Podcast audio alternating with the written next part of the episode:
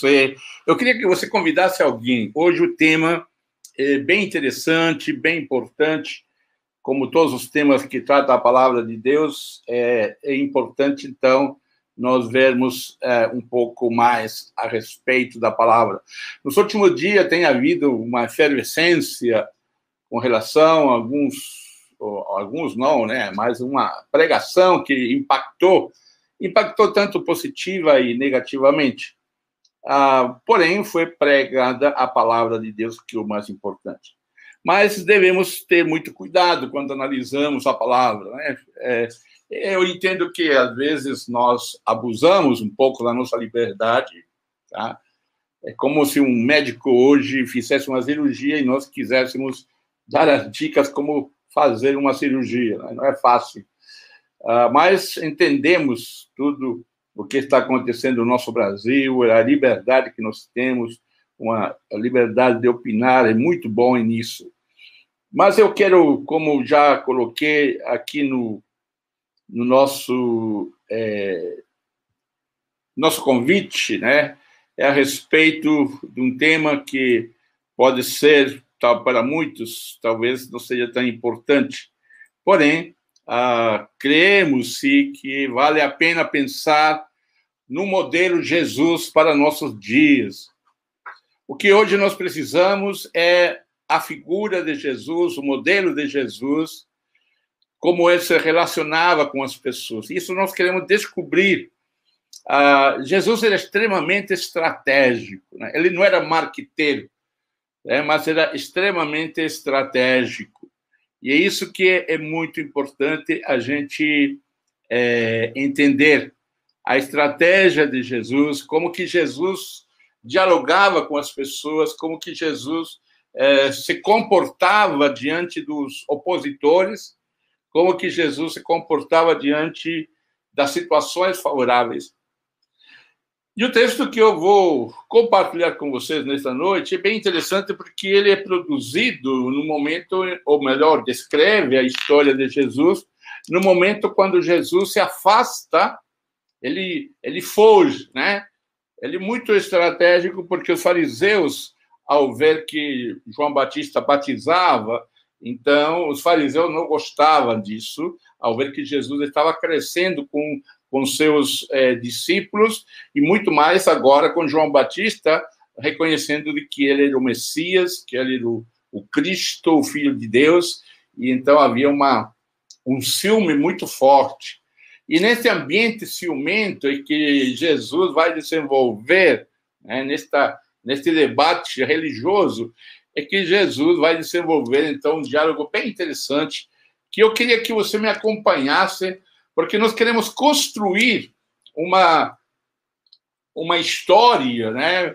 pensando no modelo que Jesus era como pastor, como evangelista, como Senhor, é, como que ele seria hoje, né? como que Jesus se comportaria hoje diante dos fatos que nós vemos, né? diante da corrupção, diante da pobreza, diante de uma pandemia.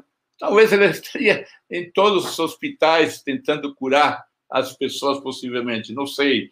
Mas é algo que nós podemos imaginar. Como Jesus se comportaria hoje? Há o livro, que é muito interessante. Todas as pessoas leem e acham lindo, maravilhoso, né? Mas esse livro gerou uma teologia social. Sabia disso? O autor é, desse livro, né? É, quem escreveu essa ficção, ele provocou uma revolução muito antiga, deve ser do início dos anos 1900, em seus passos, que faria Jesus. E essa é uma teologia social que revolucionou e surge ah, nos Estados Unidos. Então, a teologia de um autor chamado Walter Rauschenberg, e ele é, desenvolve uma teologia social que até hoje tem marcado é, em muitos lugares e, e tem sido uma pergunta que nós nos fazemos sempre. Diante de determinados fatos, como Jesus agiria? É muito complicado. Esta semana, eu me encontrei numa situação, enquanto eu colocava gasolina no carro e fui pagar, eu me encontrei numa situação que eu tive que refletir e me perguntar, nesta situação que eu estou agora, como que Jesus agiria? Eu quero confessar para você que não foi fácil para mim, diante de um, de uma de um momento assim nada muito complicado em termos de relacionamento, mas como que o meu interno, com o meu interior, com as minhas emoções trabalham contra contra a própria pessoa. Em, no momento, principalmente quando você quer receber ou aceitar ou andar no caminho de Deus. E nesse canal que colocamos esse nome Graça Digital, nós queremos compartilhar exatamente isso, a graça de Deus. A graça de Deus, que aquilo que foi que Jesus trouxe. A história de Jesus todos nós conhecemos, o ministério dele nós todos conhecemos. Mas a pergunta que eh, eu quero estabelecer hoje. A Bíblia nada fala que Jesus falou com uh, pessoas homoafetivas, né, homossexuais, gays, travestis.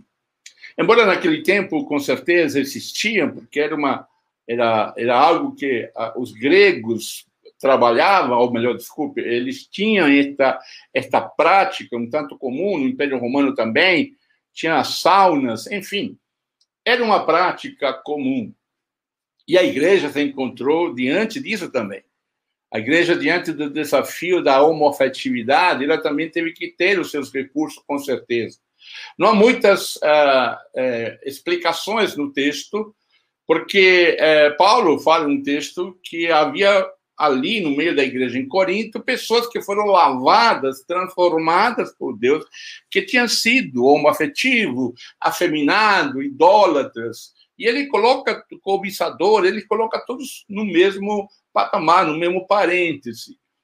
E ele estava membro da igreja, né? mas Deus tinha lavado, perdoado, e enfim.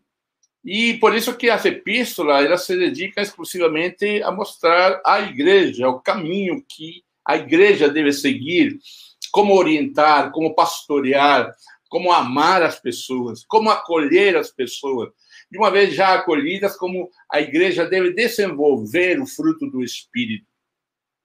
É desta maneira que Deus nos ensina na palavra de Deus. Mas quando nós nos deparamos com pessoas que não conhecem o Evangelho, que não são evangélicas, ou até pessoas que são ou frequentaram uma igreja evangélica, ou fazem parte da família, de uma, de uma família evangélica cristã.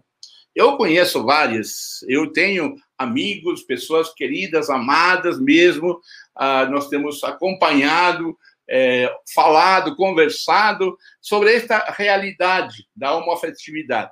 E hoje em dia ela está à flor da pele, porque as redes sociais a, a, o Instagram, o Facebook, Facebook, e enfim, tantas redes sociais, é demonstrado claramente.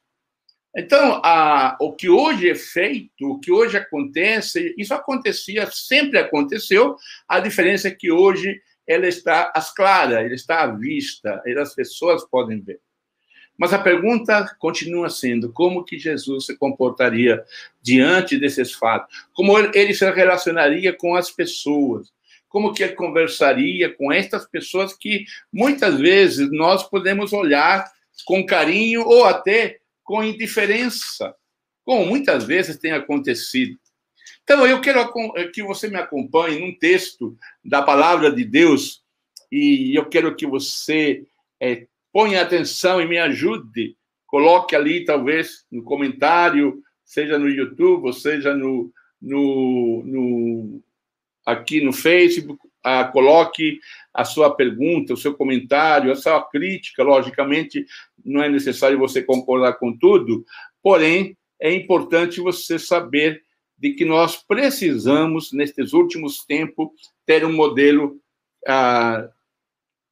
que possamos nos parecer um pouco, parecermos um pouco melhor, mais próximo de Jesus. Então, eu quero que você abra ou se você estiver ali e está comigo, ou quando você está assistindo esta gravação, a João capítulo 4. João capítulo 4 há uma história muito interessante. A história da mulher samaritana.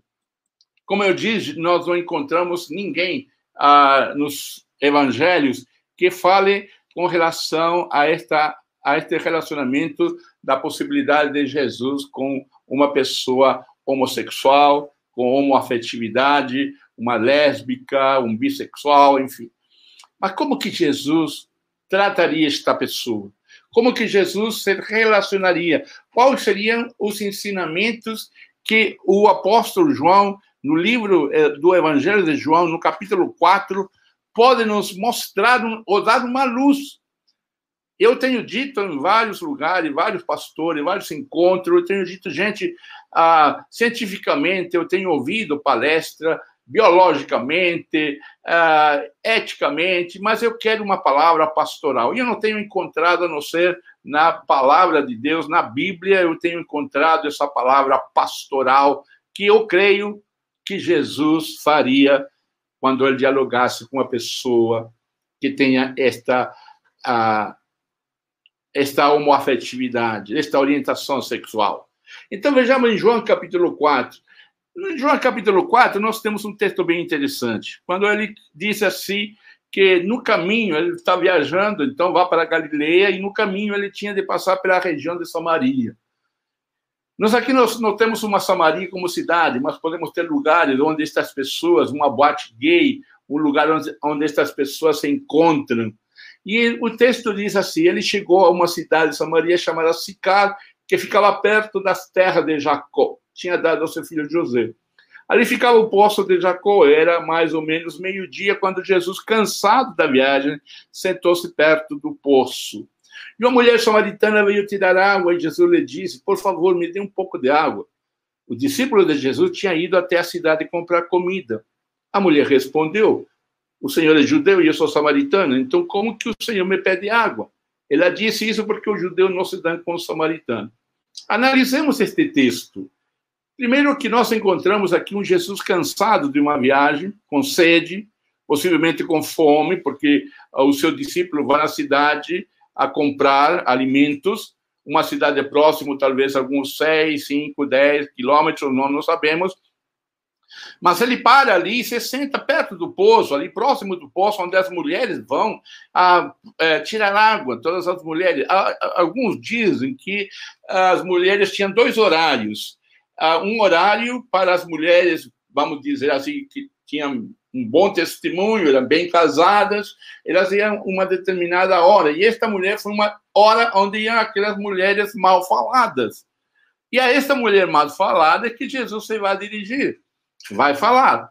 É interessante o texto que diz que é, samaritanos e judeus não se davam. Isso é interessante. Por que ele não se dava? Vamos pensar eles vêm com um problema racial. Eles eram um samaritano para os judeus, né? ou melhor, os judeus olhavam para os samaritanos como impuros. Os samaritanos olhavam como inimigos. Os samaritanos tinham um monte, um templo, um lugar específico deles, onde não permitiam os judeus, nem os judeus permitiam os samaritanos no templo de Jerusalém. Eles tinham um monte de Gerazim, a Israel, os judeus tinham um monte de Sião, em Jerusalém. Eles tinham Samaria. Então era tudo o contrário, era totalmente diferente, eram inimigos terríveis. A impureza diante do judeu, daqueles, daqueles samaritanos, era tão terrível de que você, ou melhor, o judeu, não podia tomar ou beber água em algum caneco, alguma xícara, em algum pote, de um samaritano, porque ele religiosamente seria considerado impuro e réu do inferno. Então era extremamente complicado para Jesus falar com uma mulher samaritana. Ele estava cansado e o texto diz que a mulher era samaritana e o samaritano não se dão com os judeus. Pensemos bem nisso aqui. Eu sei que Talvez você não tenha a experiência que eu tenha tido quando eu encontro, como encontrei nesse dia, num caixa, uma pessoa afeminada. Eu posso dizer para você, eu sou preconceituoso. E não adianta eu esconder. Por mais que eu tente vencer a minha formação, convertido, salvo, remido por Jesus, perdoado por Jesus, mas muitas vezes eu me sinto melhor do que aquele homem que assume uma postura de homoafetividade, ele tem uma orientação sexual diferenciada da minha. E eu sou preconceituoso. Eu tenho 66 anos. Eu fui formado em uma linha extremamente machista, extremamente patriarcal. Isso é minha formação e eu não posso negá-lo. Essa é minha realidade. E agora Deus me coloca diante de mim um samaritano. E eu me pergunto, Miguel, o que, que eu vou fazer? Eu estou diante de alguém que não entra no meu templo, não entra no meio das minhas atividades não eclesiásticas, na minha igreja, na minha comunidade. Ele é, é cumprimentado de forma diferente, ele é mirado de relance, ele é separado porque não pode cuidar ou não pode estar com crianças, com pessoas ah, que são heterossexual. E aí, então, eu me pergunto, muitas vezes eu me perguntei e muitas vezes eu tive que dizer o que Jesus faria.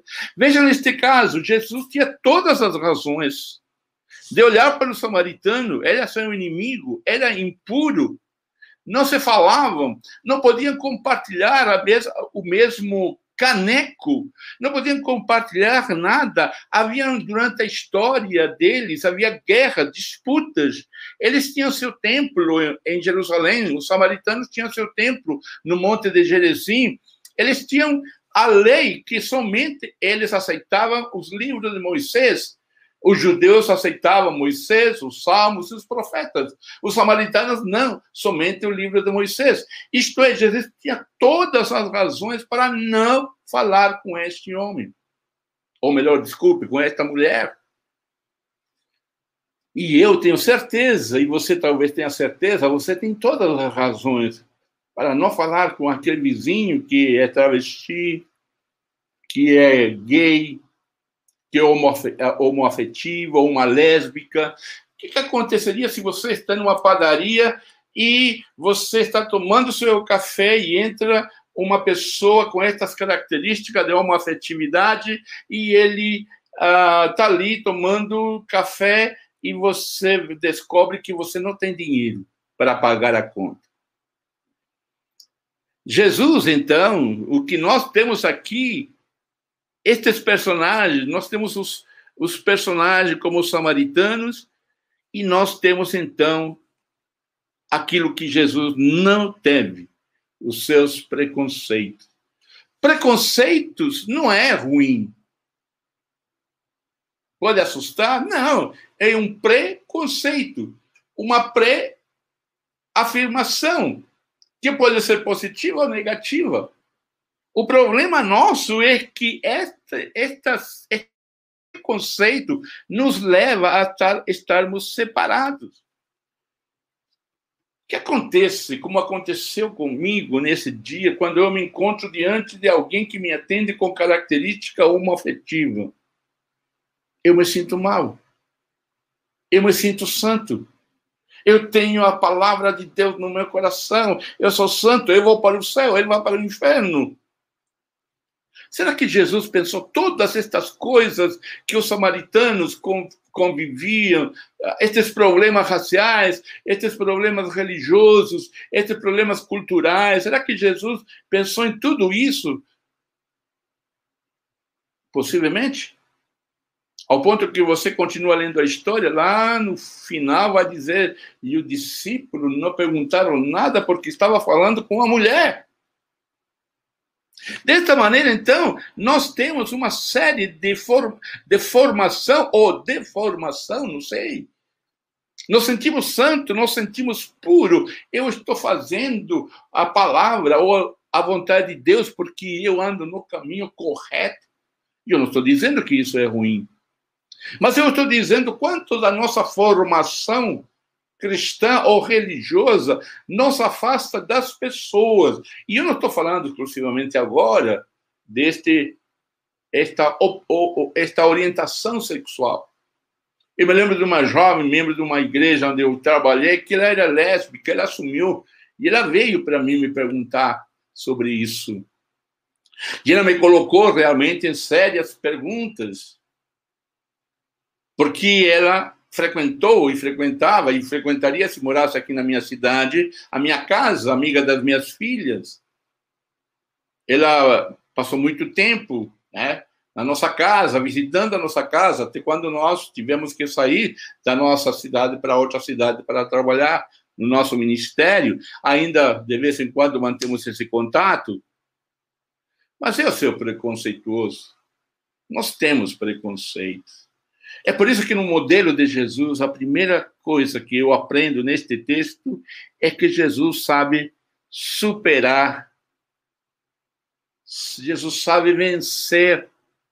Ele nos mostra de que essa pessoa que está na minha frente, apesar de toda a situação que nós consideramos de determinada uh, qualidade, determinado valor, essa pessoa é imagem e semelhança de Deus. Gênesis 1, 26 diz que o homem e a mulher, os dois juntos, foram criados à imagem e semelhança de Deus. Diante de você pode haver uma pessoa que o seu coração, ou sua formação, a torna ou te torna uh, preconceituoso, mas saiba que isso se quebra com a palavra de Deus. E a palavra de Deus, em Gênesis 1, 26, diz que ela é essa pessoa a imagem e semelhança de Deus. Dessa maneira, você traz esse texto daquele lugar do paraíso, do Éden, lá do diálogo de Adão e Eva, que não foi falado para você, mas foi falado para Adão e Eva, você traz para o século 21, o atualiza e o aplica nesse momento de vida, dizendo: olha, essa pessoa que está na minha frente, apesar da sua orientação, apesar de todos os pecados, apesar de tudo, como eu e como ele, como tantos outros que têm problema, droga, bebida, enfim, tantas coisas, e uma orientação diferente da minha, ele é imagem e semelhança de Deus. Essa é a primeira, a primeira lição de Jesus. Jesus não o condenou, Jesus não falou com esta mulher, olha, você é samaritana, você não pode falar comigo, olha, tantas coisas. Não. Ele diz simplesmente: mulher, eu preciso de algo. E o texto mostra para nós este diálogo muito, interessante. Então, ele está ali no poço com sede, com calor, era o meio-dia, é, com fome, com certeza, mas ele tem tempo, ele tem amor, ele tem carinho para falar com esta mulher, para falar. É isso que Jesus nos ensina hoje. Que qualquer pessoa que precise da palavra de Deus precisa o nosso, ou melhor, precisamos vencer os nossos limites. Os nossos limites, sejam preconceituosos, sejam de canseira, sejam religiosos, sejam familiares, sejam sociais, sejam econômicos, sejam de orientação sexual. Essa é a primeira lição que eu entendo que Jesus me ensina a mim como pastor. Eu já disse para você, eu sou preconceituoso. Eu já disse para você, é uma luta que eu tenho dentro de mim. Eu tenho 66 anos de vida e eu sei que não é fácil. Mas é algo que Deus nos colocou como desafio, porque ele diz que o amor de Deus foi derramado no nosso coração. No seu coração de pessoa salva, remida pelo sangue de Jesus. O amor de Deus não é o amor de qualquer um é o amor de Deus. Isso dói o coração de Deus quando o seu amor, o amor de Deus que ele tinha lá e tem na sua glória, ele nos coloca ou nos derrama, como diz Romanos capítulo 5, para amar as pessoas. Para amar as pessoas.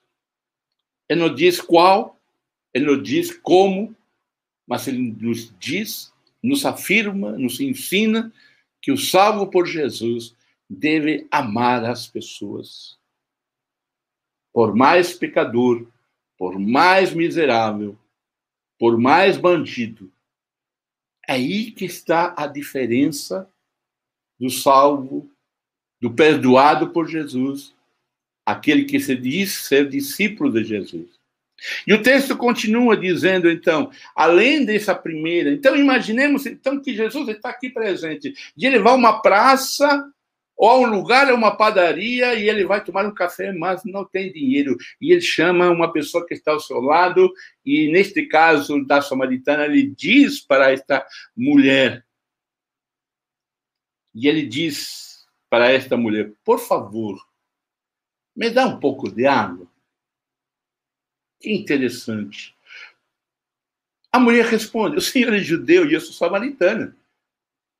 Imagine você com a Bíblia debaixo do braço e você pede para alguém uma carona e essa pessoa que você conhece é um travesti e ele pode dizer: Olha, mas eu sou pastor, você é pastor e eu sou um travesti. Você lhe abraçou um travesti, cumprimentou. Ah, não é fácil, eu sei. Olhou, como a máscara nossa cai de hipocrisia muitas vezes quando encontramos diante alguém que precisa de Jesus e nós não conseguimos amar. E o Espírito de Deus fala para o nosso coração. Eu vou dizer uma experiência que nada tem a ver com esta linha de pensamento, mas um parêntese aqui. Eu estava em El Salvador. Eu fui fazer um trabalho evangelístico. Eu estava andando na feira de El Salvador. Salvador na sua cidade central, na sua capital, ele é muito, é muito pobre.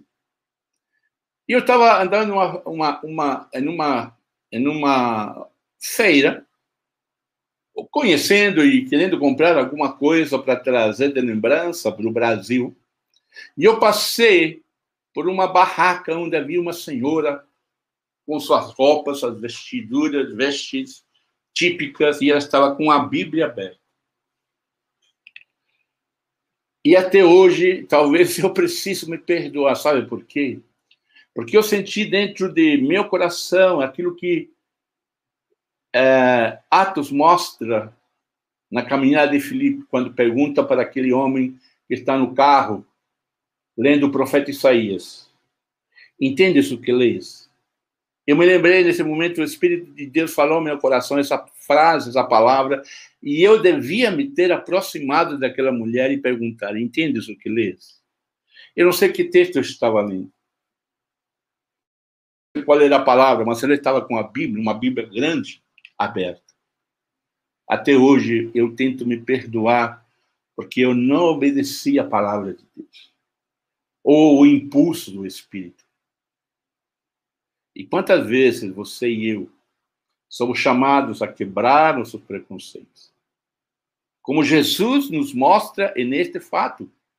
Ele rompeu todas as barreiras, todas as tradições, todos os gostos, e ele então avançou e dialoga com esta mulher, e ele diz a esta mulher: veja bem, de que é ele que rompe o silêncio, é ele que inicia a conversa, é ele que fala e pede para a mulher: dá-me água. Eu aprendo com Jesus a seguinte lição. Geralmente, nós, quando queremos evangelizar, falar de Jesus, nós chegamos como sendo dono da verdade. E nós temos a palavra de Deus. E nós nos queremos impor. Mas Jesus se mostra de uma maneira diferente, estratégica.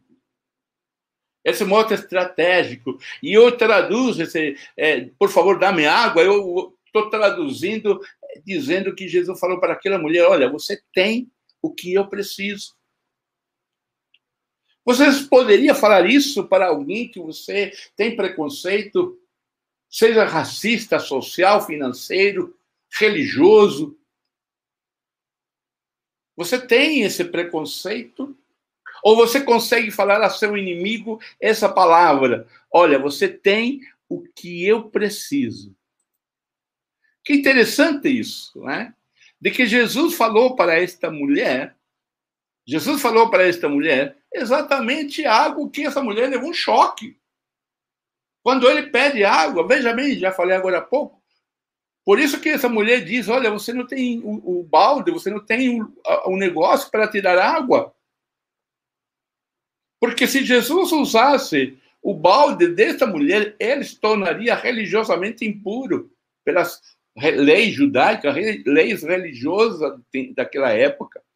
Mas a ele não importava, o importante era aquela pessoa que estava na sua frente. Na sua frente tinha uma pessoa que era imagem e semelhança de Deus, essa mulher. Então, esta ação de Jesus, não sei quanto tempo ele demorou conversando com essa mulher, talvez horas, porque os discípulos foram à cidade e voltaram, e ir à cidade e voltar, pelo menos deve ter levado umas duas horas. Essa leitura nós a fazemos em três, quatro minutos, mas o diálogo todo nós não sabemos quanto, quanto tempo falaram, o que conversaram. João, que escreve 60 anos mais tarde, ele expõe um diálogo que com certeza Jesus diz: Olha, conversei com essa mulher, falei isso, falei aquilo. Porque Jesus, ninguém estava ali com Jesus escrevendo o que estava acontecendo. Tudo isso foi transmitido através da tradição, aconteceu, a igreja contava a história, não havia Bíblia naquele tempo, então contava essa história, contava a, a, a, o que acontecia, os apóstolos ensinavam essa história de Jesus, os ensinos de Jesus, porque o Novo Testamento não tinha sido escrito. O primeiro livro do Novo Testamento foi escrito 20, 30 anos mais tarde da ascensão de Jesus. Então eles contavam esta história. Eu me imagino como que eles se admiravam quando as pessoas contavam esta história, ao saber de que Jesus tinha falado com uma mulher samaritana que era impura, era religiosamente rejeitada, que era inimiga dos judeus, que tinha outro templo, que tinha outra Bíblia. Interessante, então, que Jesus, neste papo, ele conversa com bastante tempo e ele parte desta, deste contato. Você tem o que eu preciso. Você tem algum amigo gay? Você tem algum amigo que rouba? Vai lá e fala para ele. Eu quero que você me ajude em tal coisa. Porque as pessoas precisam se sentir úteis. Seja salvo por Jesus, mostrar a essa salvação que também significa saúde. Mostre que você é saudável, porque a palavra salvação originalmente significa saúde, saúde integral. Não é somente ganhar o céu que Deus tem preparado para nós palavra saúde, desde o Antigo Testamento, significa vida, vida saudável. Mostre para esta pessoa que eu e você somos saudáveis nas relações com os inimigos, somos saudáveis com as pessoas que nós taxamos ou consideramos pecaminosa. Por isso que Jesus, ou melhor, Deus, através de Paulo, ele diz que todos pecaram, todos nós somos colocados debaixo da mesma linha mesma vara. Todos nós fomos nivelados por Deus de uma só coisa. Todos vocês são pecadores. E vocês não têm a glória do Pai ou a glória de Deus. E dessa maneira, então, Jesus pede a esta mulher: Você pode me ajudar? Você tem um pouco de água? Você pode me dar? E ela diz: Você não tem balde. Se eu te emprestar o balde, você vai ficar impuro. Porque é isso que a religião ensina. A religião judaica ensinava isso. E Jesus sabia disso porque ele era formado, ele conhecia as escrituras. E Jesus insiste com essa mulher, ou continua dialogando. Quantas vezes nós nos sentimos santos? Imagine Jesus, será que ele está sozinho com aquela mulher? Quantas pessoas será que passaram e olharam para Jesus e essa mulher sozinha e Jesus conversando? A lei, naquele tempo, era rígida com relação ao diálogo de um homem com uma mulher. Aquela mulher estava sendo exposta pelo próprio Jesus a que ela fosse julgada e condenada por estar falando com um homem que não era seu marido ou seu pai ou seu irmão. O próprio Jesus estava arriscando ser ele acusado. Mas ele amava essa mulher. Esse que era o problema de Jesus. O problema de Jesus era amar as pessoas. E o problema nosso na igreja de Jesus de hoje é que nós não aprendemos ainda a amar as pessoas. Elas têm que pensar como eu, elas têm que fazer como eu, elas têm que ter a experiência que eu tenho. Ela tem que viver o padrão de vida que eu tenho. Ela tem que ter as regras morais que eu tenho. Nós não sabemos amar. O que nós precisamos orar não é por avivamento. Talvez avivamento de amar as pessoas. De não sermos preconceituosos. E eu não estou dizendo que eu estou querendo que você aprove o pecado. Eu não estou dizendo a famosa desculpa que nós falamos. É uma grande desculpa, um grande sofisma, é uma grande falácia quando nós dizemos, não, Deus ama o pecador, mas não o pecado. É uma desculpa, porque nós não queremos que alguém aponte o dedo para nós e que nos digam: olha, ele se junta com os gays, ele fala com as prostitutas, ele entra nos prostíbulos. Nós temos medo. Porque o sistema religioso, o sistema institucional, a minha denominação vai dizer o quê? Jesus amava as pessoas. E dessa maneira, então, o que acontece com Jesus? Ele pede, então, esta ajuda a esta mulher. O santo homem de Deus. Imagina isso, gente. Eu imagino o santo homem sem pecado, filho de Deus, o salvador do mundo, que ninguém teve nada para o acusar de algum desvio.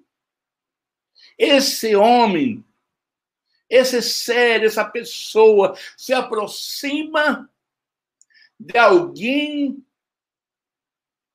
que era totalmente aversão ou era totalmente contrária ou era totalmente inimiga de tudo aquilo que Jesus tinha sido ensinado na sua religião e no seu sistema social como judeu. É por isso que o crucificado. Sem dúvida nenhuma. É por essa razão. Eu desafio você a ser um pouco mais parecido com Jesus. É difícil? Nós nos preocupamos com os pecados, muitas vezes, mas nós não nos olhamos pecado dos outros, mas nós devemos ser servos. Jesus disse que ele veio ser servo e que ele veio buscar o que se havia perdido. Isto é, aquilo que estava perdido, não é aquilo que era melhor, aquilo que já foi encontrado mas aquilo que era perdido, aquilo que não servia para nada, aquilo que era rejeitado pela sociedade, aquilo que as pessoas passavam longe. Esse mendigo, essa viúva, essa criança abandonada. Esse era Jesus. Esse era Jesus. Você é judeu, eu sou samaritano. E aí Jesus então passa nessa segunda ação, uma lição para nós. A primeira lição para nós é que Jesus vence tudo aquilo que ele tinha e que não era ruim. Era os cuidados, era a sua formação, era a sua tradição, era seu ensino, era sua religião, mas ele vê diante de si o maior desafio que é a mulher criada à imagem e semelhança de Deus. E o seu amor vence. E ele mostra a sua encarnação de filho de Deus para amar essa mulher e levar ao conhecimento de Deus. A segunda lição que eu transmiti agora é que Jesus valoriza esta pessoa, dizendo: Olha, você tem coisas boas, você tem algo importante que eu preciso. Que eu preciso, você é a pessoa ideal para isso. Já pensou você tomar alguém, o seu cabeleireiro, que geralmente alguns são pessoas homoafetivas, e levar para a sua igreja e dizer: olha, nós temos 30 pessoas que precisam cortar o cabelo. Qual é o preço que você nos faz? Já pensou isso?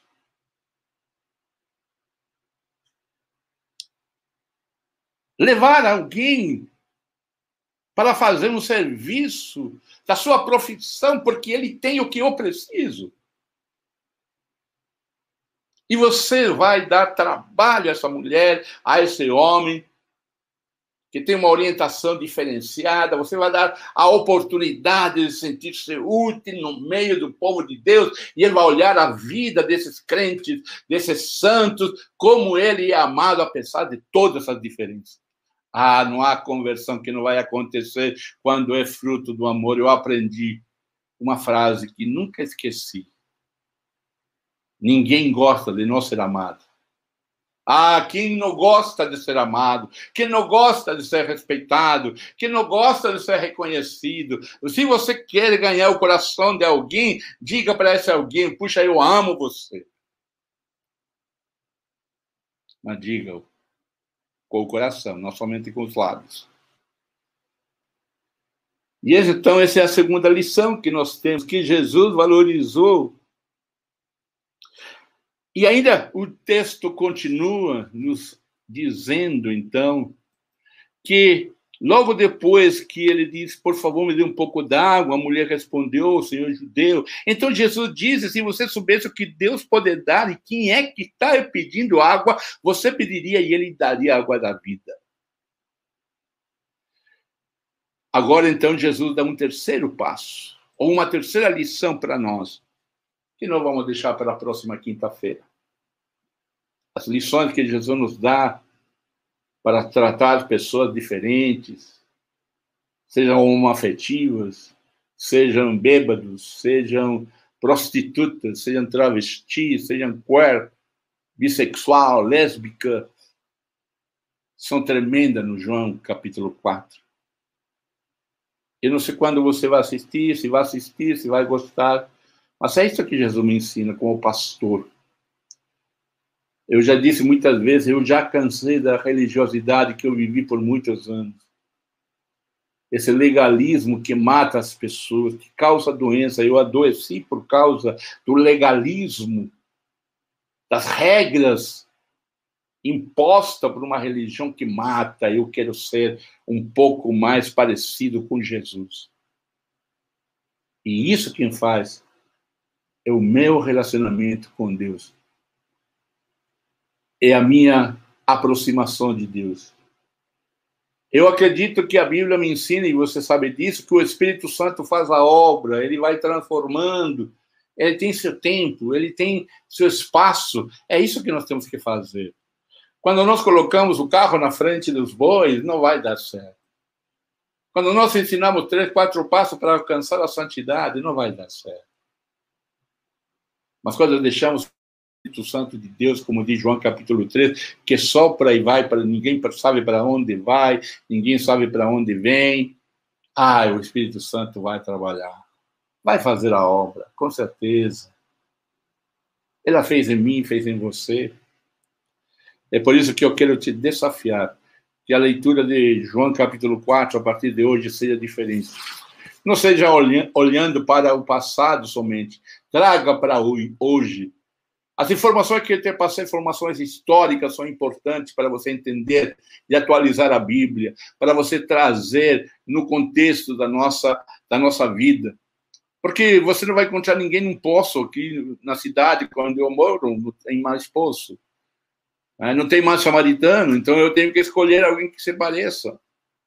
Alguém que, ah, diante da religião oficial, vamos dizer assim, ou diante da minha religião, ou hum, prefiro, diante da minha fé cristã, eu considero um inimigo e o homoafetivo é, a prostituta é, diante dos preconceitos que eu gerei por causa do meu pecado, por falta da minha falta de relacionamento com Deus, eu gerei dentro do meu coração e que agora eu preciso que o Espírito Santo me liberte disso para poder amar as pessoas, porque são pessoas, imagem e semelhança de Deus. Eu te desafio a você ter esses dois passos. O primeiro, vencer o que está dentro de você, todo esse preconceito, toda esse ranço, toda essa emoção, toda essa, essa fúria, todo esse mal, maus desejos para falar com aqueles que não são igual, iguais a você. E a segunda coisa que Jesus me ensina é que eu devo valorizar o outro, apesar de ser meu inimigo, como Jesus valorizou a samaritana. Você tem o que eu preciso. O seu vizinho tem o que você precisa. Ah, pastor, mas ele é macumbeiro. Ah, pastor, ele é gay. eu sei como é.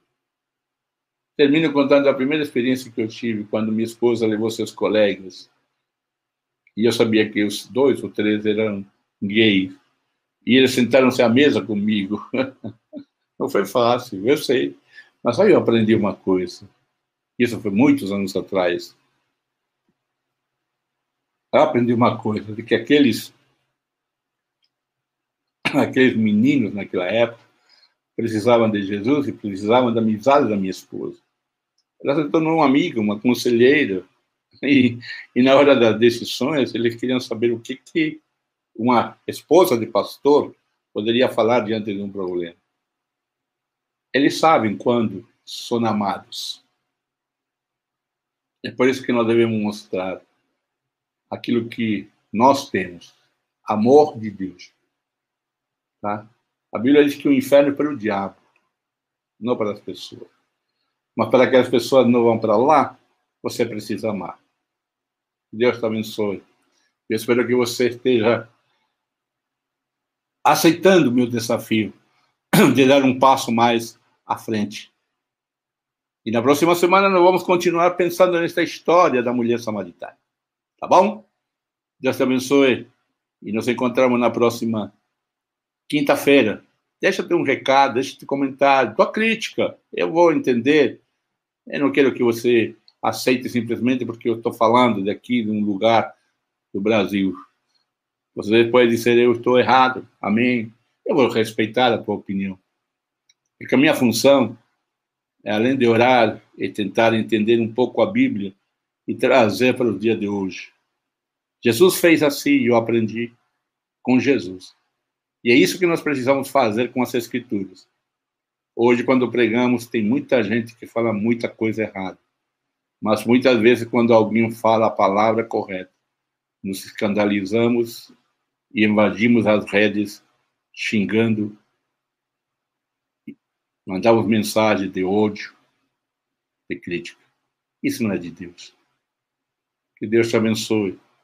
Meu querido, que Deus te guarde, minha querida, que Deus te dê a paz, que o seu lar seja o lar de bênção, que o seu lar seja abençoado, que os seus filhos, se você tiver, cresçam com maturidade, com qualidade de vida, que seu esposo, que sua esposa seja e construa uma família gloriosa, que você, amada, que está solteira e que procura um amor, que Deus te traga esse amor, que aquele rapaz que está solteiro, sozinho, precisa de uma companheira, Deus traga essa companheira. Porque é isso que Deus te fez. Fez você para encontrar uma companheira e para amar as pessoas. Que Deus te abençoe, meu amado. Vai na paz de Jesus. Descansa nesta noite agradecendo a Deus, porque Ele, Deus, me amou e Deus te amou. Amém?